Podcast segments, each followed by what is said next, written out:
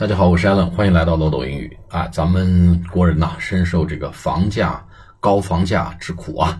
那美国人呢，是不是这个房子就过得很舒坦呢？那么情况未必，因为美国有这么一帮人，是我们绝对没有想到的这么一帮人呐。他们的这个房子啊，常常成成为他们的心头之痛啊。什么样的人呢？年薪平均三十万美元，哎，这么一帮人。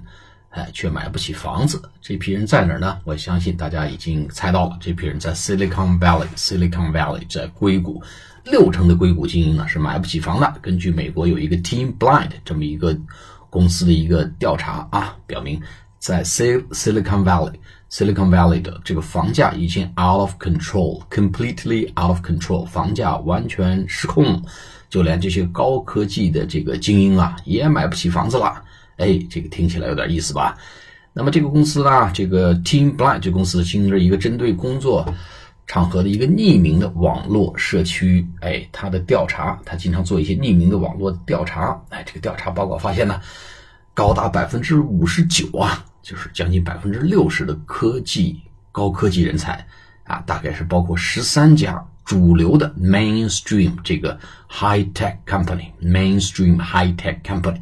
这个员工很多员工表示，他们在旧金山的湾区，这根本是买不起房子的啊，买不起房子的。湾区旧金山的湾区买不起房子啊。那么，人们都知道，在硅谷啊，居住成居住成本是非常高的。但是这些高科技员工呢，这个按理说呢，这些是高智商、高学历啊、高收入这个高三高人才啊。我在说这个三高人才：高学历、高智商、高收入。可是，连这些从理论上来讲是绝对买买得起房子的人呢，在硅谷的湾区呢，也都买不起房子了。那么，这个 Bay Area 湾区叫 Bay，B A Y Bay Area 也买不起房子。加州呢，房地产经纪人协会呢有一个报告啊，说旧金山房子的平均售价超过了一百五十万美元，以咱们现在这个汇率六点七、六点八、六点九，大概是一千多万人民币。啊，这么在咱们国内看起来呢，也就是北上广深的一个两室一厅的房子吧，啊，一个小两居。可是，在加州呢，啊，这个房价是比起美国其他地方，这绝不是一个地方价，one point five million dollars 啊，在 Bay Area。那么，二零一七年呢，只有百分之十二的旧金山的家庭啊，买得起中等价格的房子。换句话说，在旧金山。只有百分之十二，有 a little over ten percent，也就是十分之一的人能够买得起这么一个差不多一千万人民币，也就是一百五十万美元左右的房子。这个比例相当低啊，相当低，只有百分之十多一点的人可以买得起大概人民币一千万左右的这个房子啊。那么在附近的有一个县啊，这个在湾区西部有一个 Saint Matthew，Saint Matthew 就是圣马特奥县。那么只有百分之十四的家庭买得起类似价格的房子。那么在硅谷所在的那个 San Clara，San Clara 这个县，圣克拉拉县呢，只有百分之十五的家庭买得起当地的房子。